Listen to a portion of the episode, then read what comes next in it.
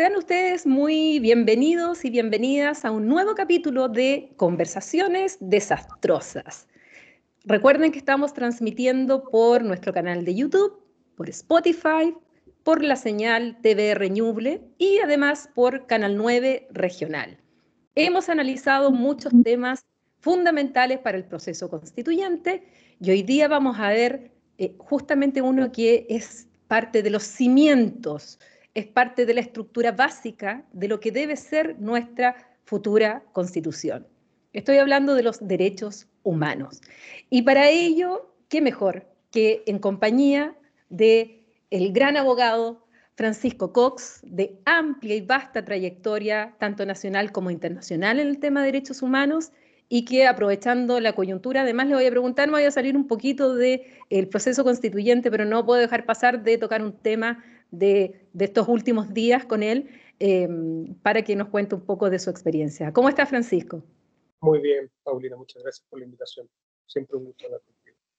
Francisco, yo decía que me iba a salir un poquitito de lo que son estas conversaciones eh, relativas al proceso constituyente porque quiero em, que nos cuentes a la gente que nos está escuchando y nos está viendo. Em, bueno, yo puedo decir que eres el único abogado chileno que ha litigado ante la Corte Penal Internacional, que tiene su sede en La Haya, y que recientemente ha habido sentencia en un caso en el cual tú ibas y estabas involucrado eh, defendiendo eh, a una eh, de las partes. ¿Nos podrías contar un poco brevemente de qué se trató ese juicio y cuál es la importancia de este fallo? Sí, mira, eh, yo representaba víctimas del conflicto de Uganda, que en el fondo habían sido secuestrados para ser niños soldados, eh, sus viviendas habían sido destruidas, que les habían robado sus comidas, sus animales. Eh, en todo esto del norte de Uganda por una guerrilla que se llama la Resistencia del Señor, el Ejército de Resistencia del Señor, por en inglés, y se dictó el veredicto eh, la semana pasada, antepasada, el eh, 4 de febrero, y donde se le condenó, eh, tenía 72 cargos, y, perdón, 70 cargos y se le condenó por 62. Yo te diría que los cargos más importantes o más como históricos por los cuales fue condenado Dominic Owen, él a su vez también es una persona que fue secuestrada de niño, pero que a diferencia de mucha gente que escapó, que buscó la forma de huir, él subió por los rangos y llegó a ser comandante de uno de los batallones y eh, culpable de cuatro ataques en, el caso de, de, la, de, la, Corte Penal, muchos más en su historia, pero por lo que él estaba siendo juzgado eran cuatro ataques y delitos de eh, género y violencia sexual. Y yo te, yo te decía que quizás lo más histórico es que es el primer caso en que la Corte Penal Internacional había fallos anteriores en el Tribunal Especial de Sierra León por eh, matrimonio forzoso y este es el primero que existe a nivel eh, de la Corte Penal Internacional y también de embarazo forzoso. Eh, entonces, en ese sentido, es un, paso muy importante porque sienta jurisprudencia a cómo debe tratarse el tema del embarazo forzoso, que en fondo básicamente la práctica que tenía esta guerrilla era distribuir niñas entre los comandantes para que fueran su esposa eh, y en el fondo la, la, pasaban a ser su, entre comillas, mujeres y esposas durante todo el tiempo de la cautividad. Y obviamente las embarazaban y estaban constreñidas, no tenían libertad, no, se podían, no podían irse. Entonces, eh, esos son los dos cargos que yo te diría que son los más históricos. Fue condenado por crímenes de lesa humanidad y crímenes de guerra por un conflicto no internacional, porque era en el fondo la guerrilla peleaba contra el gobierno de Museveni, que es el presidente incluso actual de, de Uganda.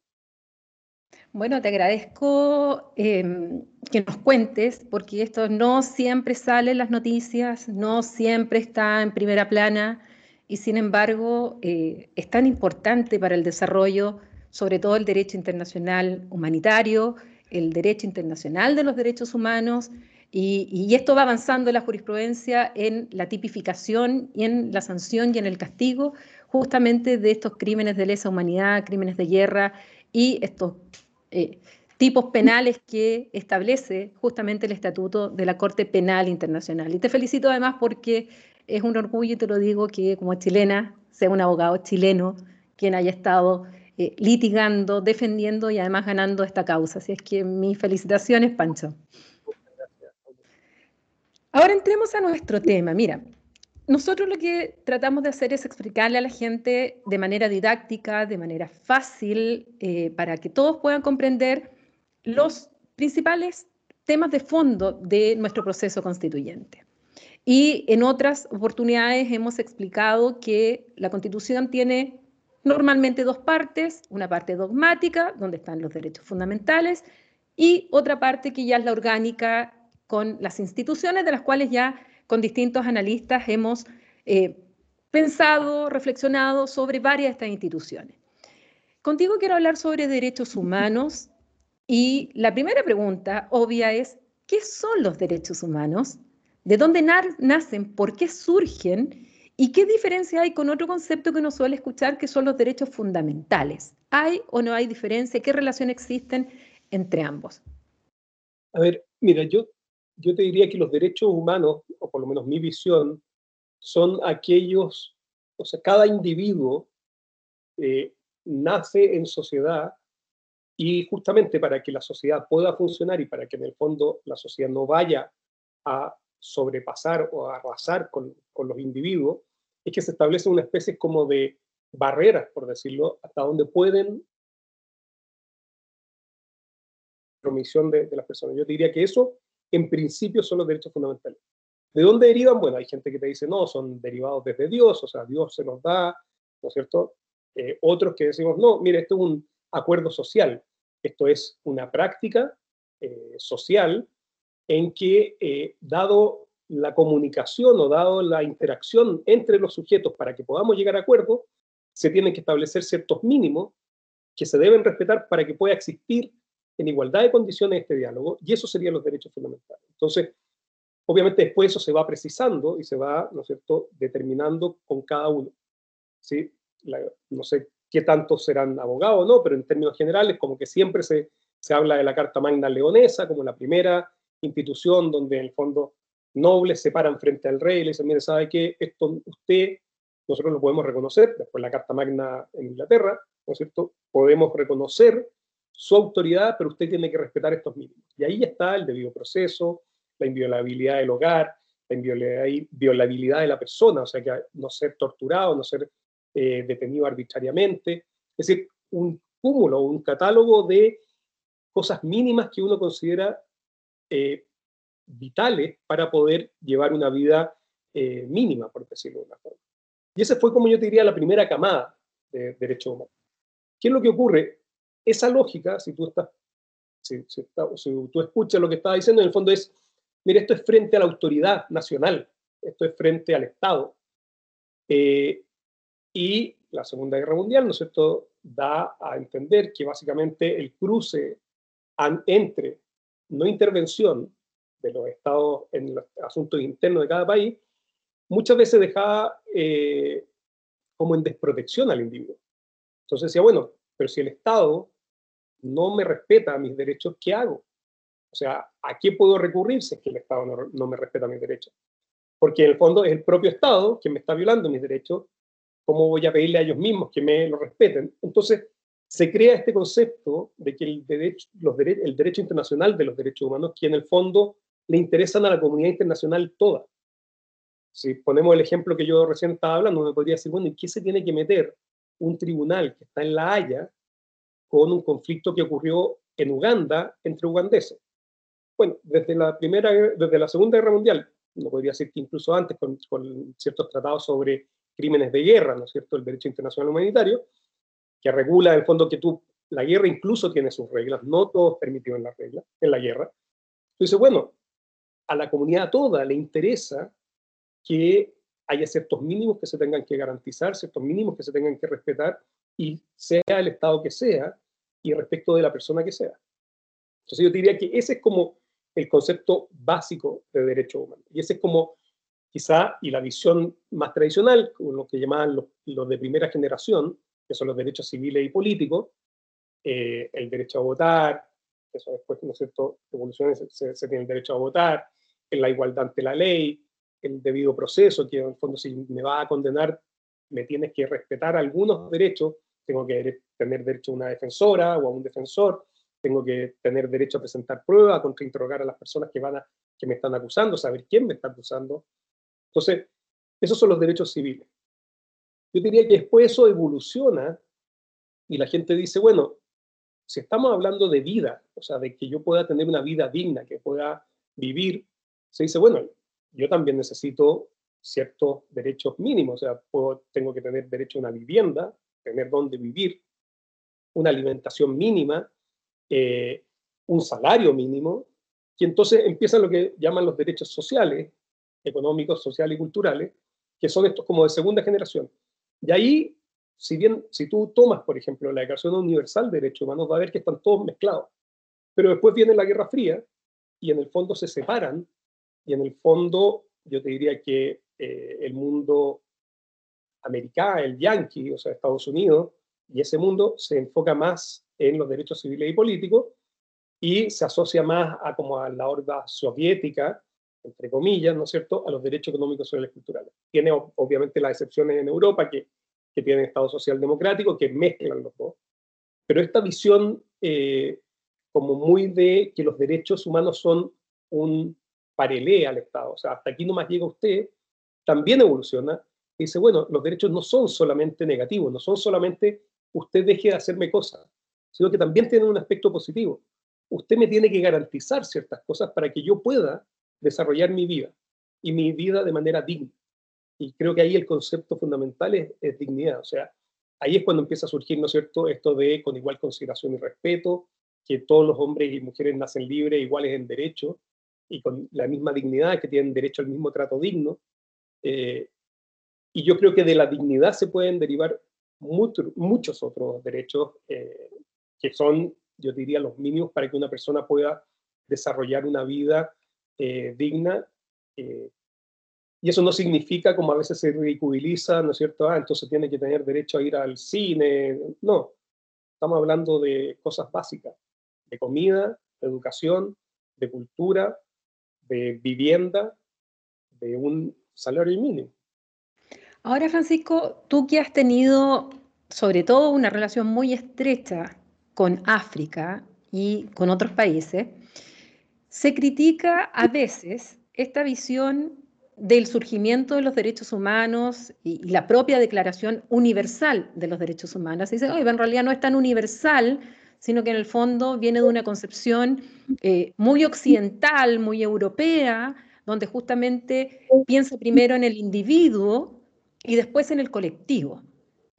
Pero resulta que no necesariamente es la misma visión que, por ejemplo, tienen los africanos respecto a cómo respetar estos derechos fundamentales. Es así, así me lo enseñaron en la universidad. Mi pregunta es en la práctica, ¿es tan así? esta separación entre individuo colectivo a colectivo individuo? Bueno, estás, frente a un universalista radical. Entonces, yo, sin duda, lo, que tú planteas es lo que teóricamente se llama el relativismo cultural, ¿no es cierto? Dice, oiga, ustedes están en el fondo imponiendo su visión europea, occidental, a todo el planeta. Y lo que es llamativo es que ese es un discurso que generalmente viene desde los gobiernos africanos y algunos gobiernos asiáticos, desde los gobiernos. Eh, una vez que tú entras a hablar con las comunidades, o desde la persona que tiene poder, incluso esto, esta como esta visión más colectivista, ¿no es cierto? Dice, bueno, y, por otra parte, o sea, también se ha evolucionado en ese sentido diciendo, ¿sabes qué? Hay derechos colectivos, hay derechos que solo se pueden de ejercer de manera colectiva. Por ejemplo, el derecho a la libertad de culto. O sea, si yo pertenezco a una comunidad, no sirve de nada, o sea, no se me garantiza mi libertad al culto si yo me pongo, solo tengo derecho a rezar en mi casa, aislado y solo. Eso solo se puede ejercer en mi comunidad de eh, personas que creen igual que yo en determinada religión la podemos practicar eh, y, como se llama, eh, predicar, tratar de promover. Entonces, primero decir eso, pero lo que a mí siempre me llama la atención, porque generalmente, por ejemplo, ese es un discurso que también se usa mucho como contra el feminismo, contra los derechos de la mujer. Dicen, no, no, porque estas son visiones europeas, son occidentales. Y no es cierto. Cuando tú hablas con las mujeres directamente de estas comunidades, te das cuenta que efectivamente ellas quieren exactamente lo mismo o muy parecido a lo que quiere una persona de Chile, a una mujer de Chile. Quiere poder desarrollarse, quiere poder tener eh, su voz, su opinión, que su opinión pese, poder desarrollar los intereses que a ella le gusten. Y estas como eh, levantamientos de bandera de la cultura, respeta mi diferencia, respeta mi cultura, generalmente viene de hombres que están en posición de poder, sea en los clanes, que también se da, que vía su, el rito y veía, curiosamente, y esto fue algo que nos tocó a nosotros, cuando empezamos nosotros a ir a Uganda con, Joseph, que, es mi colega eh, abogado ugandés que me invitó a trabajar en el caso, nos llamaba mucho la atención que no obstante que estábamos justamente con víctimas de violencia sexual, con mujeres que tuvieron que arrancar, las mujeres también eran secuestradas por eh, la guerrilla, en los comités de líderes o de, líderes culturales eran puros hombres. Y nosotros entonces empezamos a preguntar, oiga, qué raro esto, ¿por qué son solo hombres? No es que a las mujeres no les interesa. Y descargamos un poco más, y no era que no les interesaba, sino que no les daban el espacio. Y poco a poco las mujeres se fueron empoderando y empezaron a, ocupar ciertas posiciones y además con muy buenos resultados para nosotros en términos de comunicación con, con las comunidades de víctimas que, que, están esparcidas como en cuatro localidades, tres localidades que tenemos nosotros y que tenemos que recorrer, ¿no es cierto?, muchos kilómetros. Entonces, yo soy muy sospechoso de esos argumentos de, de supuesta relativismo cultural o, o de imposición europea, porque cuando tú te contactas con las, a quienes va en beneficio el discurso de los derechos, generalmente los comparten, los abrazan y los quieren incluso gozar y, poder ejercer. Bueno, eh, para ser justos, en aquella clase donde me enseñaron esto, al final eh, la conclusión del profesor era, porque nos preguntó a todos los que estábamos en la sala, donde éramos de distintos países, habían africanos, habían asiáticos, yo representaba la cuota latinoamericana, eh, finalmente llegamos todos a la conclusión de que era la dignidad humana la base esencial de todos los derechos. Fuera o no fuera del punto de vista colectivo o individual, pero era la dignidad humana, o sea, de ahí se partía todo, el, digamos, el encatrado de derechos fundamentales que finalmente realmente eran universales, que no eran que dependían de que fuera Europa o que fuera Asia o que fueran de, otros lugares. Ahora, en esta evolución de derechos humanos, en el cual pasamos, como tú decías, con la clásica eh, diferencia entre los derechos de primera generación, los civiles y políticos, los de segunda generación, los económicos, sociales y culturales, han venido otras generaciones de derechos producto justamente del desarrollo, porque cada uno ha respondido también a un contexto histórico. O sea, primero derechos civiles y políticos correspondían sobre todo a aquellos que se querían eh, enfrentar a la monarquía, al poder del emperador, donde tenían que limitar al Estado. Los segundos, evidentemente, surgen en un contexto sobre todo de la industrialización, donde se produce también abusos en, en, los trabajadores, niños que los tenían trabajando, en, sobre todo en Inglaterra, si estamos hablando del Reino Unido. Pero resulta que después van surgiendo otras necesidades de la sociedad, qué otros derechos o generación de derechos humanos han ido naciendo en la teoría y en la práctica, dado esta evolución que la sociedad tiene que ir respondiendo también a vulneraciones de otro tipo a esta dignidad humana. Sí, mira, ahí, ahí Paulina, yo soy medio conservadora, o sea, a mí hay, hay algunos, a mí lo que, lo que yo siempre he dicho es que es que terminamos convirtiendo todo en derecho humano, terminamos diluyendo el concepto. Hay algunos que tienen sentido, ¿no es cierto? Eh, pero cuando tú empiezas con conceptos tan amplios como, por ejemplo, el derecho a la paz, el derecho al desarrollo, eh, hay otros que son mucho más sencillos, que están incluidos, algunos lo incluyen en la tercera generación, como el derecho al agua. Ese derecho al agua tiene directo sentido para la sobrevivencia y por lo tanto casi que se podría poner como un derecho económico social mucho más que un tercero, un derecho de tercera generación hay otros que también incluyen el derecho a la alimentación, pero, y eso volvemos a lo, a lo mismo, o sea, yo creo que más que seguir ampliando el concepto de derecho humano, y esta es una opinión muy personal, yo sé que, hay mucha gente que, está, que opina totalmente contrario a lo que yo digo, eh, es mantener unos mínimos. O sea, y en ese sentido, cuando tú trasladándolo a otra área, no sé, cuánto tú a, la economía, o sea, eh, el sistema este de, de, no sé si está familiarizada con una mujer que se llama Kate Raworth, que eh, desarrolló la teoría de la economía de donut, como la dona ah. de los Simpsons. Y entonces el dice, tenemos que dejar de creer que el planeta es ilimitado y los recursos son ilimitados. Entonces tenemos que tener un crecimiento y tiene que haber un, al medio algo que nadie puede vivir ahí, porque ahí está sub, ahí, no, se respetan los derechos humanos, no se respetan los mínimos, pero todos debiéramos poder vivir, ya hay un rango amplio entre el mínimo y el máximo, donde se puede vivir. Y en el mínimo, o sea, dentro de este mínimo debemos estar todos a quienes se les respetan los derechos económicos, sociales y culturales, los derechos humanos. Y eso yo creo que tiene que ver con justamente lo que tú decías en esa clase que, tú decías que al final la conclusión fue, mira, al final todo es sobre el tema de la dignidad humana. El problema quizás es, ¿qué es lo que es dignidad humana? O sea, ¿cómo podemos materializar ese concepto bastante abstracto? Y ahí yo le voy a robar una idea que, que lo escuché en algunos justamente en estos cabildos abiertos que, que fui de público, y se lo escuché a Alejandro Aravena, y, que es arquitecto. Entonces tú dices, claro, él no habla desde la teoría jurídica muy abstracta, sino que muy concretamente. Y él lo ponía con el, con el tema de casa digna. ¿Qué es lo que es una casa digna? Él decía, bueno, para mí una casa digna es aquella en la que yo estaría dispuesto a vivir.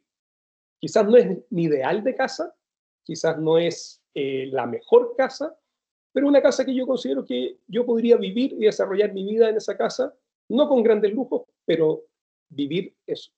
Yo creo que si nosotros extrapolamos ese ejemplo, que a mí me pareció brillante, de verdad brillante, eh, se materializa que es lo que es la dignidad. Entonces, una vida digna es una vida que tú, yo, cualquier persona podría vivir. Quizás no es el ideal de su vida, quizás no es la mejor de las vidas, pero una vida que yo diría, yo puedo vivirla y la puedo vivir feliz, no, no exultante, no, que sé yo, como fuera un gran amo y señor, pero vivo bien y vivo dignamente. Yo creo que sí, yo creo que ese, fíjate que al final del día es el sentido y la función que tienen que cumplir los derechos humanos. O sea, cuando, cuando el proceso constituyente esté discutiendo y se planteen estas discusiones, yo espero que las y los constituyentes digan, bueno, yo estaría dispuesto a vivir en esas condiciones, estaría dispuesto a vivir o ser juzgado de esa forma, estaría dispuesto yo a ser sometido a ese trato. Yo creo que si uno logra visualizar eso, creo que vamos a tener una muy buena constitución. Me parece muy, muy importante lo que estás señalando, porque en el fondo es ponerse en el lugar del otro aquello que se llama empatía, que ayer estuvo tan de moda en Twitter, eh, es ponerse en el lugar de la, de la gente en general, de si es que eh, va a vivir, va a soportar, soportar una vivienda digna, una educación digna, una salud digna, un trato digno.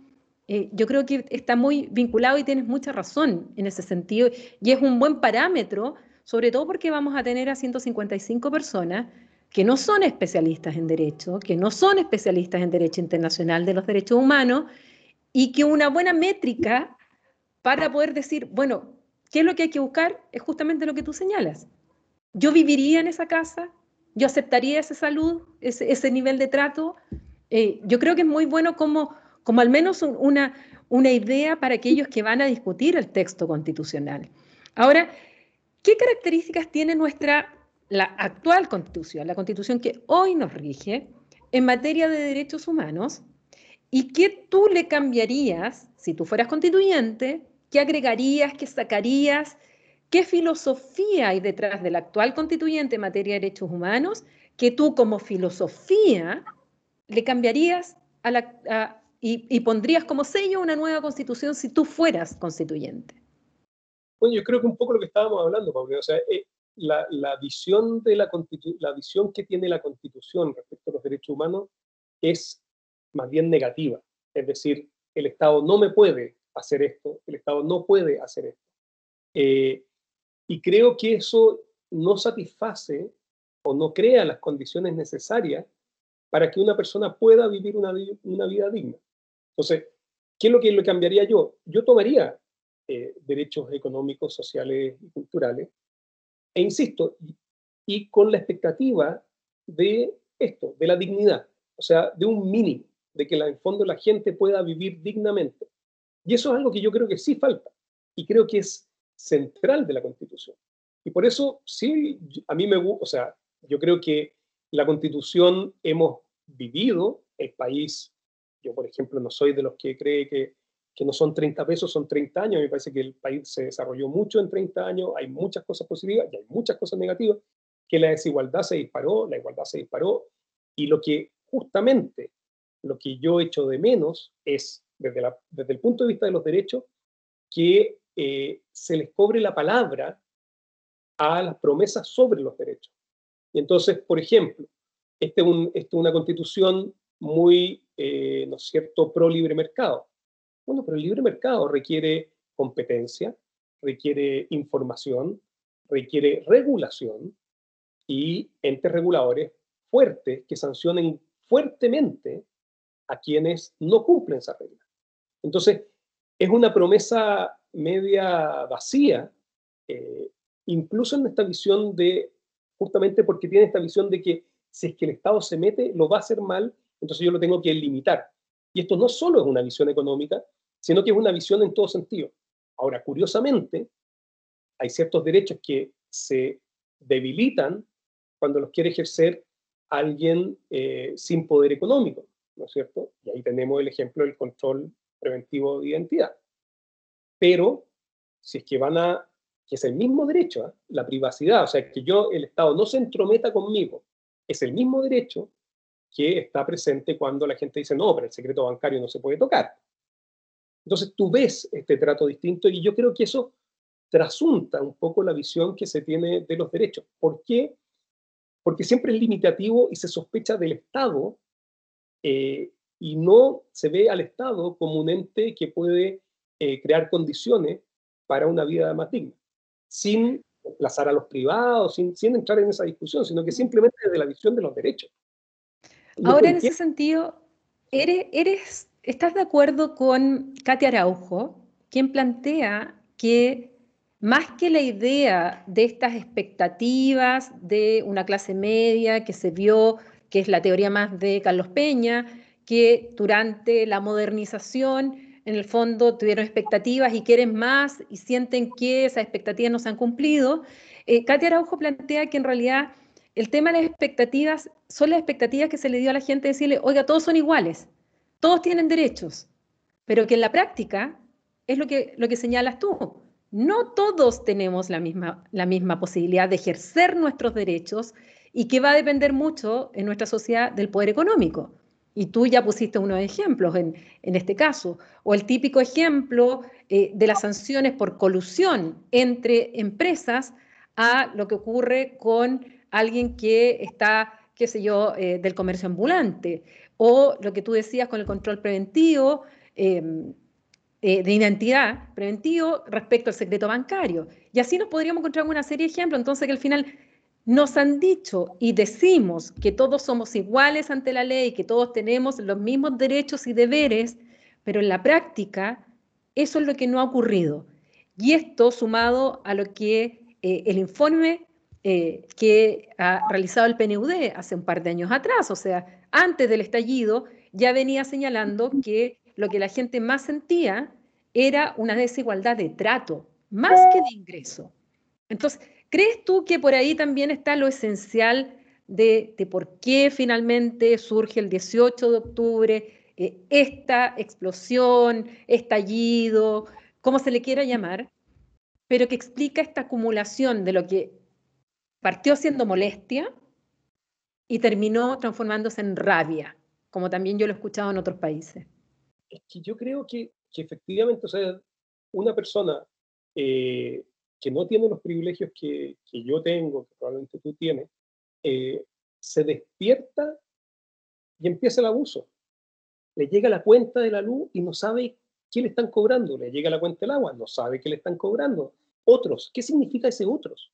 Entonces, efectivamente, hay un trato y una percepción de abuso y que tú dices, bueno, ¿quién es el encargado de protegerme frente a este abuso? entonces ahí es donde tú dices, bueno, Y ahí yo creo que es muy importante la parte orgánica también de la Constitución. O sea, ¿qué órganos vamos a crear y, de que, y que, que nada en la Constitución impida al Estado cumplir su función reguladora, respetando obviamente ciertos parámetros. O sea, cuando se quiere darle más poder al CENAC, se inventa que no, que esto viola derechos. ¿Por qué violaría derechos si es que tú estar regulando, pidiendo información? Eh, hay, o sea, por eso digo, o sea, yo creo que efectivamente el malestar viene por el trato. No es una excepción de, y, no tiene nada que ver, creo yo, con, en nada cambia que una persona decida libremente, me parece fantástico que lo haga, de hacer una cola para comprarse una zapatilla. O sea, tú puedes perfectamente comprarte tu zapatilla y querer tu zapatilla y sentir que hay abuso. No veo dónde está la contradicción, no veo por qué habría una inconsistencia tampoco. O sea, sin duda que vivimos en el 2021 con una cierta, cierta tecnología, con cierta estética, con ciertos bienes, eh, pretender que alguien que quiere un cambio radical de la sociedad en términos de los derechos que, que se le aseguren y de la forma en la cual se comporten y nos comportemos entre nosotros, eh, no significa que tiene que andar de, de, franciscano descalzo. O sea, perfectamente puede andar bien vestido y querer andar bien vestido y decir, este sistema es abusivo. No veo la, inconsistencia. Ahora, Francisco, siempre eh, hay una pregunta que se hace y que yo se la he hecho a expertos en este tema quiero saber tu opinión. Cuando hablamos de violación a los derechos humanos, ¿solo nos estamos refiriendo a la violación por parte de órganos del Estado? ¿O puede haber violación a los derechos humanos por parte de otros entes, como otros particulares o como transnacionales o como otros que nos pudiéramos imaginar que no son Estado? A ver, eh, la, visión tradicional, sin duda, que habla de que los derechos humanos solo los pueden violar los estados, ¿no es cierto? O órganos estatales, la policía, el ejército, la marina, el hospital público, el, o sea, entes públicos. Ahora bien, lo que sí ha ocurrido más recientemente es que se está viendo cómo entes particulares contribuyen a la violación de derechos eh, y medio amparados por entes estatales. Y esto estoy hablando en general con lo que se llama, ¿no es cierto?, derechos humanos y empresa, que es, por ejemplo, si, si, si bien hace, creo que hace tres días, salió una noticia que Nestlé, Mars y no me acuerdo qué otra compañía de chocolate habían sido demandados por en Estados Unidos por eh, niños que habían sido eh, explotados en las industrias de cacao de Ghana.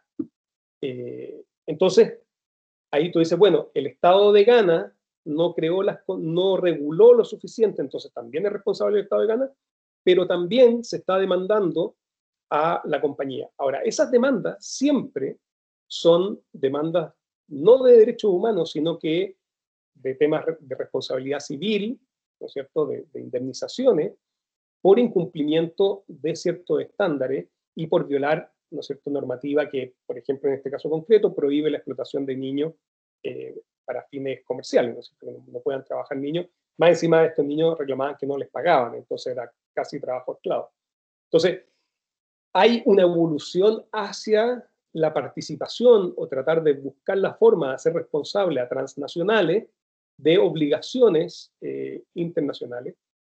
Y ahí, por ejemplo, están lo que, lo que se llaman los, eh, los principios de Naciones Unidas para justamente el, la debida diligencia de los estados para impedir que las empresas violen derechos que no son, insisto, no son derechos humanos técnicamente, pero que son derechos de las personas que podrían ser derechos fundamentales.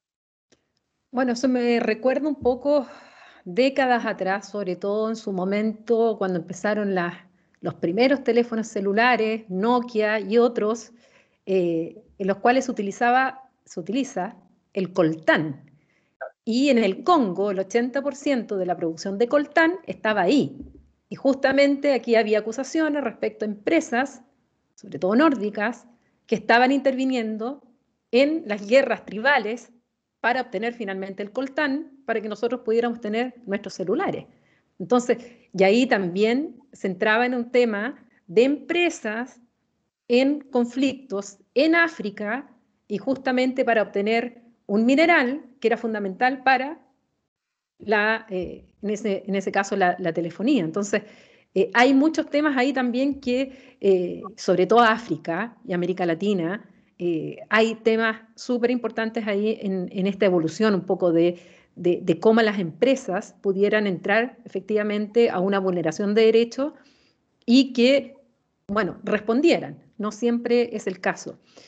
Ahora, tú tocaste un tema que me interesa tu opinión. Hablaste de que en Europa fundamentalmente eh, no se dio tanto esto en la Guerra Fría, de que por un lado la protección de los derechos civiles y políticos por parte del bloque occidental y eh, área de influencia soviética respecto a los derechos económicos, sociales y culturales, sino que Europa se dio esta mezcla, que en definitiva da lugar a lo que es el estado de bienestar o lo que también se conoce como el estado social de derecho.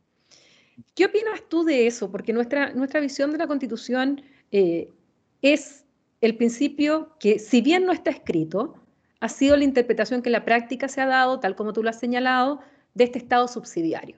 El Estado pequeñito y todo el resto al sector privado. Y que finalmente lo que se transforma es que nosotros tenemos un derecho a elegir la salud, a elegir la educación, a elegir eh, qué tipo de vivienda queremos.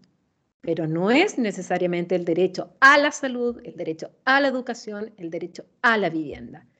En cambio, en, estas otras concepciones, la idea es distinta, es un estado activo. Incluso eh, esto lo comparten eh, las concepciones de derecha de Europa, porque finalmente este estado de social de bienestar ha sido un entendimiento entre la centro derecha, la centro izquierda en Europa. Entonces, ¿cómo ves tú esto? Además, cuando por otro lado se contraargumenta, sí, pero eso cuesta caro. Eso significa que tiene que tener un sistema tributario como el de los europeos, que pagan un 50% de impuestos y se va el impuesto, pero tiene educación gratis de calidad y, pública, que tienen hospitales públicos, etcétera, pero pagan impuestos. Y otros señalan además, pero miren cómo el Estado también de bienestar entró en crisis y se está liberalizando. ¿Cómo ves toda esa conjugación de factores para pensar en qué Estado queremos nosotros, en qué Chile queremos con esta nueva constitución? A ver, yo creo que lo, conversaba con unos amigos justamente hace poco. O sea, por ejemplo, si es que en este, este momento hubiera un gobierno que quisiera promover al Estado, eh, lo bien que sería la campaña de vacunación, por ejemplo. Eh, están todos felices con la vacunación. No veo a nadie reclamando que qué hacen los consultorios vacunando cuando debieran ser las clínicas privadas las que vacunan. Entonces, yo creo que efectivamente, y probablemente la carga tributaria sí puede tener que subir, quizá, ¿no es cierto? Probablemente, pero si tú ves todo lo que se paga privadamente, yo no sé cuánto, o sea, no sé, los economistas sabrán cuál es la diferencia, o sea, lo que paga la gente que usa, no sé, TAC, yo sé que son minorías, eh, la gente que, que, paga. O sea, aquí en Chile me acuerdo que un argentino me decía, ¿por qué no me dan una gratis? Una, no pido todo, una gratis. Está bien, los argentinos, ¿no es tienen la, o sea, hay la caricatura que no, que ellos abren la ventana porque la calefacción no la quieren bajar porque les da calor. Pero yo creo que efectivamente, eh, y por eso vuelvo al, al concepto de, de dignidad. O sea, nadie está pidiendo cirugía plástica, universal. Está pidiendo los mínimos. Y sin duda, y aquí quizás vamos a tener que tener una conversación, una discusión más dura, habrá algunas enfermedades muy excepcionales y muy caras que quizás no estén dentro. Porque lo que tenemos que garantizar, insisto, creo yo, son los mínimos, no los máximos. Y ahí es donde yo creo que hay una visión distinta. O sea, cuando, cuando a ti te preguntan, dicen, bueno, pero ya, lo que tú decías, o sea, derecho eh, a elegir, a elegir, a elegir. Pero esa elección es, es, una, es una promesa vacía, porque la gente no está en condiciones de elegir. Entonces, yo creo que un Estado social de bienestar, un Estado social de derecho, eh, lo que hace es cumplir esa promesa de los mínimos. Sí, a lo mejor no va a ser con eh, flores tu eh, sala de hospitalización. ¿Y a quién le importa? O sea, yo lo que quiero es que el doctor o la doctora me sane, no que me pongan hotelería, que es donde tú crees finalmente cuando vas a ciertos hospitales privados, que esa es la cantidad de plata que está puesto en hotelería, no en salud. Entonces, me parece que efectivamente, si logramos como internalizar que lo que, lo que va a garantizar el Estado son mínimos, y mínimos, mínimos en los cuales yo estaría dispuesto a atenderme y yo estaría dispuesto a mandar a mi hijo y a mi hija, eh, es bien distinto a la caricatura que se quiere hacer de lo que es un Estado benefactor. Y un Estado benefactor que se nutre de nosotros. O sea, a mí lo, que me llama un poco la atención siempre es este como Estado ajeno. Y te digo, yo creo, sin duda creo que hay que ponerle límites, sin duda creo que hay que poner límites porque el, el, poder siempre quiere expandirse, em, pero creo que también trae beneficios tener Estado. Y eso es algo que yo he aprendido a lo largo justamente de mi trayectoria. Y lo digo siempre. Donde no hay Estado, alguien se toma el poder y generalmente los que salen peor eh, parados de esa toma de poder, que no es del Estado, son los más vulnerables. O sea, cuando el, el Estado no está presente, alguien va a cumplir esa función y esa función, cuando no está regulada por la sociedad, por el derecho, se, generalmente se torna, eh, se torna en una relación abusiva en algún momento, que parecía muy beneficiosa, pero que finalmente tiene un precio y es abusiva. Ahora pasemos, demos un salto a lo internacional, porque Chile está inserto en un concierto internacional. Chile está inserto en el mundo, en un contexto mundial, en una región que es América Latina, y evidentemente no podemos, esa separación de la política internacional de la política interna ya no existe. Hoy día todo lo que puede ser política interna tiene efecto en lo internacional o lo internacional tiene efectos también en lo interno. Y en materia de derechos humanos, eh, ¿cómo ha sido, crees tú, la, y cómo debiera seguir siendo el comportamiento de Chile en cuanto a su participación en los temas de derechos humanos en el ámbito internacional, en el multilateralismo y, en especial en la coyuntura que estamos hoy día de, por un lado, la pandemia y, en segundo lugar, por el tema de los flujos migratorios o presiones migratorias que se están eh, viviendo, donde el último evento, lamentable en mi opinión, ha sido esta deportación eh, y con esta puesta en escena que ha hecho el gobierno respecto a un centenar de extranjeros y además después las palabras del ministro eh, pronunciándose respecto a esto. Y sumado a la vacunación, donde hubo un impasse ahí entre el Ministerio de Salud y el Ministerio de Relaciones Exteriores. Eh, tu visión de cómo Chile tiene que plantearse este tema de los derechos humanos en el contexto internacional y además en el regional. A ver, yo creo que eh, sin duda Chile, como tú dices, está inserto a nivel internacional y creo que Chile todavía no es consciente del poder que pueden tener generalmente en las conferencias internacionales, en, la comunidad internacional, en la discusión, sobre todo internacional de derechos humanos, los países chicos. Eh, Chile cree que es potencia porque se mira todo el día a sí mismo, pero Chile no es relevante eh, o tan relevante. Sin embargo, dada su no eh, no ser uno de los países, o sea, los países relevantes, potentes en América Latina para nivel internacional son Brasil y México. Perú tiene una cancillería extraordinaria y por eso es relevante. Chile debiese mirar ese tipo de experiencias como la peruana, porque muchas veces los países europeos occidentales en conferencias internacionales necesitan la opinión de países más chicos para que no parezca que se está imponiendo la visión de Europa sobre todo el resto del planeta. Entonces, ahí Chile tiene un poderío muy grande de influencia y de avanzar ciertos temas y creo que no siempre se ha utilizado y no siempre se ha manejado de la mejor manera y creo que ahí hay mucho espacio para crecer. Desde el punto de vista, por ejemplo, de cumplimientos de sentencia de la Corte Interamericana, creo que también es, eh, Chile ha tenido algunas experiencias positivas y otras muy negativas de incumplimiento o de demora en su cumplimiento. Y por lo tanto, eso va afectando, creo yo, en alguna parte, quizás no significativamente, pero en alguna parte, su credibilidad cuando eh, cuestiona a otros países, cuando plantea ciertas discusiones. Y ahí entonces lo vinculo justamente con lo que yo estoy totalmente de acuerdo contigo, eh, eh, que, el, trato a, los migrantes que se les dio, por una parte, es violatorio de derechos humanos. Yo no sé si, si, alguien se ha puesto esos overoles, porque yo me lo he puesto. En México, cuando teníamos que hacer estas investigaciones por el caso Ayotzinapa, yo me tuve que poner esos, esos, esos overoles justamente para no contaminar la escena del crimen.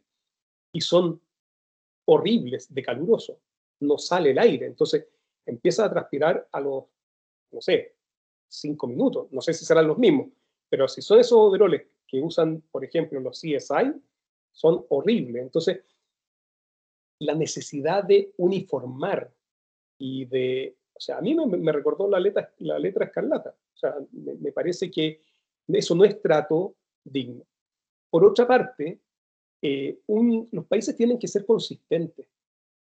Chile es parte del Grupo de Lima, que ha sido muy activo, pero muy activo en eh, denunciar las violaciones de derechos humanos que se cometen en Venezuela por parte del gobierno de Nicolás Maduro uno lo mínimo que pide como coherencia y consistencia es respetar el principio de no devolución, donde esas personas las están poniendo en riesgo. Al devolverlas a Venezuela, las están poniendo en riesgo.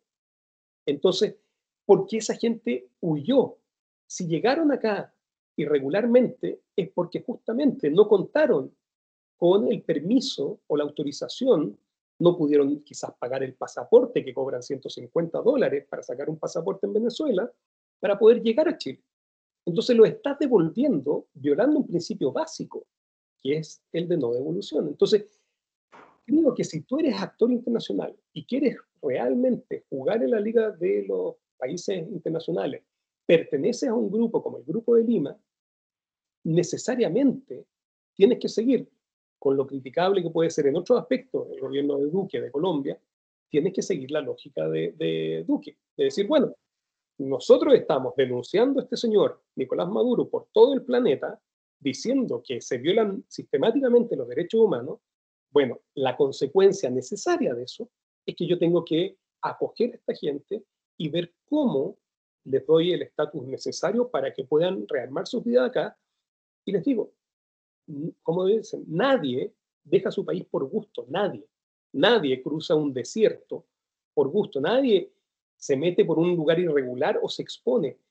Sin duda que el, que el tráfico de migrantes es peligroso y uno no lo debe alentar, pero eh, devolverlos es simplemente volver a exponerlos a un riesgo de ser eh, sancionados, torturados, encarcelados, eh, perseguidos, que son justamente las cosas que se están denunciando a nivel internacional que comete el, régimen de, Maduro. Entonces, a mí me parece de una inconsistencia. De hecho, así como te cuento que el día de ayer, con un grupo que se llama Migra Chile, presentamos un amparo por gente que está en residencias sanitarias que son venezolanos, porque efectivamente hay que, o sea, creo que los tribunales tienen que dar protección eh, frente a, a las arbitrariedades, que se están cometiendo, porque no sé tú, si tú sabes, pero la PDI, por ejemplo, llega a estos lugares a las 5 de la mañana y los notifica de la expulsión, tienen 24 horas para poder presentar el recurso de ilegalidad,